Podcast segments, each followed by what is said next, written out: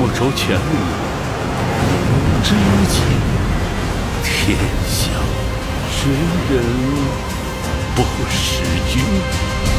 我刚从电影院回来啊，看完《长安三万里》，有一肚子话想跟大家讲，但是第一句我一定要说，这一次我感觉自己被狠狠的尊重了。不知道有没有看完影片的朋友跟我有类似的体会？整部影片的故事讲的其实并不简单，即便电影时间很长，但是它的内容都是非常过载的，它的信息量非常庞大。大家可能比较注意到是影片前半部分啊，李白啊、高适啊、王维啊、杜甫啊次第出现的时候，有很多的诗词信息。但是其实真正信息大量涌来的是在影片的最后一个部分啊，那个时候呢，其实通过回忆啊，历经了起码是三朝的故事，从盛世再到安史之乱时期，最后到了唐代宗李煜时期。但是整个故事没有在这个时候突然降维。降到一个好人坏人的这个层次没有，这个故事有那么多历史人物，他都不想把它做一个简单的脸谱化的表现。不是说，哎呀，这个暑期啊会有很多的孩子来看动画片，那我们就把它简单化一些。没有这种尊重，我们可以说它也是对历史的尊重。注意，我用的是。尊重这个词，而不是说忠实这句话啊。我们不能说这部影片它百分之百的还原了唐朝的一个什么样的历史啊。有人还吐槽了说，影片当中还没花生米呢，是吧？啊，这唐朝有花生米吗？我说的这个尊重是他尊重历史的复杂性。比如说，我们讲这么几个层次啊。第一个层次是说，对于历史人物来说，这是我看到的最好的对杜甫的表达。杜甫在整部影片当中其实只能是一个配角，但是他都花了很大的经历。我们可能比较多的是知道杜甫的忧国忧民，但是我们却忘记了啊，杜家是一个在当时有特权的人家，是一个高干子弟。有人说，杜甫的爸爸其实当官当的并不大呀，啊，才五品官啊，要多大是大呀？有很多人啊，有种错觉，就非得是一品大员才能是大。在唐朝啊，三品都很少啊，五品官最高也可以是挂到宰执的。五品的地位很高啦，你不要要求太那什么。而且杜甫的外祖母。是李世民的儿子继王的后人，也算大唐公主了吧？他自己就说过，旧事多人物。杜甫的祖父杜审言在武则天时期就已经是大诗人了，虽然风评可能有些问题啊，但是他的才华没有人质疑过。而且杜甫有过这么一句话，他说：“凤乳守关，未坠夙夜。”什么意思？杜甫的祖上可以追溯到。晋代的名将杜预，杜预人称杜武库啊，他从他的祖上杜预开始，到他就一直做官，这样的大家族是有田产、不纳税、男丁也不用服役的特权阶层，所以他就是受到贵族教育的人。像很多唐代诗人，比如说影片当中的高适啊，他们苦苦追求的东西，人家杜甫可能从小就是唾手可得。虽然这部影片里面没有说到太多杜甫的诗。但是我相信很多人看到小杜甫的时候，一定想到了那句诗。当你看到李龟年的时候，你一定想到这首诗了。没错，念出来：“齐王府里寻常见，崔九堂前几度闻。”就是我们都忘记了杜甫曾经年少的意气风发，他是经历过巨大的人生落差，才能到晚年的时候写出那样有力量的诗歌的。可是写诗，人人都会啊。我们再说高适啊，高适可以说是这部片子当中的叙事主人公了，对吧？我们都是从他的视角去看当时的大唐盛世的各个阶层。历史上，高适确实在哥舒翰帐下服务，哥舒翰当时确实是中风偏瘫了。在影片当中有表达，他强撑身体指挥潼关守卫战，但是当时由于安禄山造反呢，很多的藩将被怀疑。像高仙芝啊、封长清啊，他们确实都被怀疑了，甚至被玄宗亲自下令处斩了。所以哥舒翰这个时候非常敏感，因为哥舒翰也是胡人，也是所谓的藩将。所以在皇命的几次催促下，哥舒翰出兵了。虽然说当时非常的紧张，但也不至于长安就要放弃。历史上记载，当时任监察御史的高适。就曾经提出过建议，说要死守长安，而且他还有了一系列具体的建议，如何把皇宫的库房门打开，然后用皇宫的库房里的金银来招揽周围的百姓，招揽一些忠义敢死之士，然后发给他们盔甲，就地编成守城的军队。长安城城高池深，未必不可守，而且当时的安史叛军并没有做好拿下长安的准备，啊，当然后来的历史我们都知道。所以在影片当中，后来表现出来了，整个长安城在大军到来之前就首先乱成了一锅粥，焚烧、抢劫。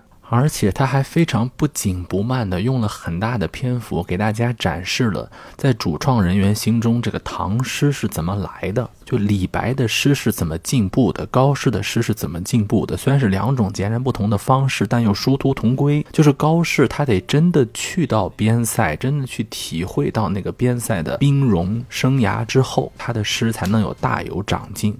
而即便是浪漫派的李白，他也得去到长安之后，才能有那个特别大的进步。就之前李白虽然是有很好的天赋，但他毕竟没有见过那样的盛唐盛世啊，他还是到不了那个层次。比如说说一个技术问题啊，就研究李白的诗的都知道啊，李白早期的作品和李白去长安之后的作品有非常大的区别。比如说啊，在长安城里面，他接触了很多的音乐元素，音乐对于李白的影响，在这部。电影当中表现的非常的充分，从扬州啊，再到这个李龟年啊，啊，再到长安城的这些乐坊啊、酒肆啊，你仔细看啊，你比如说他写诗歌的节奏的丰富度、明快程度，比原来就强了很多。比如说大家特别喜欢的“君不见黄河之水天上来”，君不见什么什么。为什么那个“黄河之水天上来”这几个字儿特别的有气势？是因为前面有“君不见”，就这个水啊，它得是个瀑布才能有落差。瀑布之前，它得有先有一个缓冲，就是它先有一个相比较的平缓，然后突然往下走。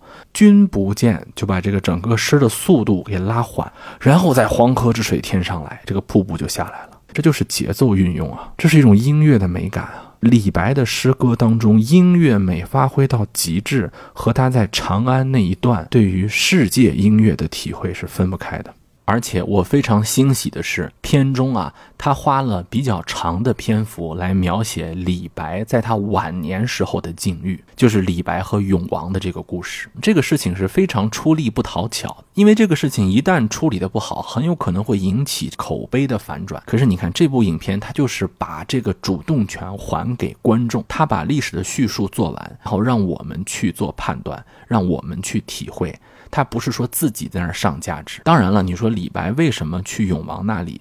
我们可以讨论。我虽然如此的喜欢这部电影，但是呢，我也有我的看法。李白加入当时永王的阵营啊，并不是什么走错了路。但是因为我们今天站在后人的这个地方去看，是开了上帝视角的。有人说当时有太子啊，哎呀，整个唐朝前期的这个皇室，它主打的就是一个父子相残，主打的就是一个没有忠孝人伦。那个太子李亨虽然在，但是李白又不是一个特别受那种儒家的影响特别。大的人，在他的眼里头，谁能恢复大唐江山，我就跟着谁。太子李亨坐镇灵武，谁知道他要干什么呢？他在灵武称帝，这个合法性是有的吗？他身边的那个李辅国就一定是好人吗？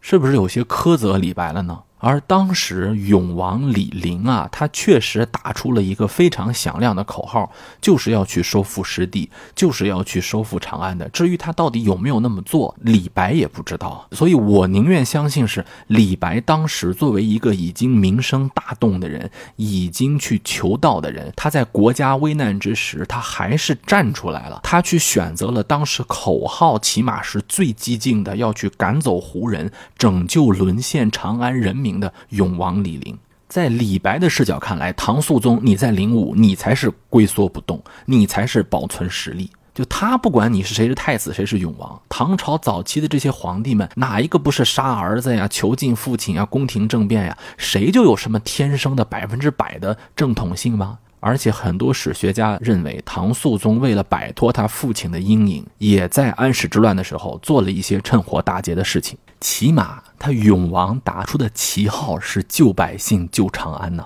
我们不能以今天的角度成王败寇来说，说永王最后失败了，我觉得有点苛责古人了。唐朝的这些大诗人们，他们心中是有天下的，他不是像后来宋明以后一定要讲求一个发统啊，如何如何。我咱们再说一个啊，就是整部动画片啊，连一个没有出场的人物李林甫，就谈了那么几句，还是在回忆线当中谈了几句，都没有简单的做反面化脸谱处理。说实话，李林甫这个人不就口蜜腹剑吗？对吧？他重用藩将，打击汉家的这些名臣之后，可是大家想想，影片当中还给了非常中肯的评价，说李林甫虽贪，但是他却精明强干，是他一死，安禄山才反了。确实也是这样。大家想想啊，当时的天下是什么？我们都中学的课本里面都学过募兵制了。不是像原来府兵一样打完仗，然后卸甲归田，兵归于府，将归于朝，不是了。很多世家大族在唐玄宗不断开疆拓土的过程当中，控制军权，出将入相，这个事情难道唐玄宗自己他不害怕吗？李林甫虽然是贪。但是李林甫某些个人利益在某些阶段和唐朝的国家利益是一致的，咱们都不用说李林甫，人家身份也相对特殊，他是唐朝宗室，曾祖父是唐高祖李渊的堂弟，他总比那个弘农杨氏要强吧？杨国忠在当时朝廷上的势力加上手中的军权，不全靠他是唐玄宗的舅子，人家也是著名的弘农杨氏。唐朝的募兵制军队当中啊，职业军队当中，如果内部势力世家大族盘根错节，对于中央集权、对于皇权都会是有影响的。所以你想想，李林甫是重用藩将，可是整部影片当中还提了一句：“哥舒翰啊，哥舒夜带刀。”如果没有李林甫重用藩将，哥舒翰能出来吗？高仙芝能出来吗？正是唐玄宗采纳了李林甫重用胡人悍将、重用寒门政治势力的这个建议，才涌现出了大量如高仙芝、哥舒翰这样的名臣名将。我们又，我们还是那句话，我们不能为结果论。就像动画片当中哥舒翰喊的那一句：“你告诉圣上，不是所有的藩将都是坏人。”后面是出了一个安禄山，那我们就要抹杀所有的胡人、藩将、寒门子弟吗？就让所有那些姓崔的人、姓裴的人、姓杨的人，让他们掌权就一定好吗？你看影片啊，他不怕说分枝节太多，什么口碑影响什么，他不会想那些，他就给你展现出来，当时的裴家们、崔家们确实受到打压了。没有问题，你看那个在扬州不是有一个裴家吗？他们当时确实受打压，但是李林甫也不是百分之百的就是一个昏庸的人，他用藩将、用寒门是有他的道理的。他贪是贪，能力是能力。你看历史复杂性展现在一个动画片当中，而且李林甫在活着的时候是一直防着安禄山的。有历史记载，安禄山即便不在朝中，他也非常害怕李林甫，他派人去刺探李林甫对他的评价。说他一两句好话，他特别高兴。只要李林甫今天生气，说他不好了，他马上就害怕的说：“我肯定死定了，如何如何。”是安禄山的官运亨通，是在李林甫这些人的庇佑之下的。但是也不能说有了安禄山就把整个李林甫打成一个特别傻的、特别昏庸的、特别贪得无厌的人就完了。所以我说句啊，整部影片啊，它对于历史的复杂性的尊重让人敬佩。主线故事写得好，历史背景不简化，这部影片一定会在中国动画片的历史上，甚至在中国电影的历史上留下一笔的，会有它的位置的。好，今天聊天就到这里，下次我们再见。长安少年游侠乐，夜上父老。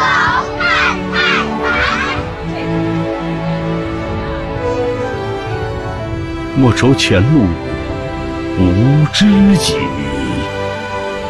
天下谁人不识君？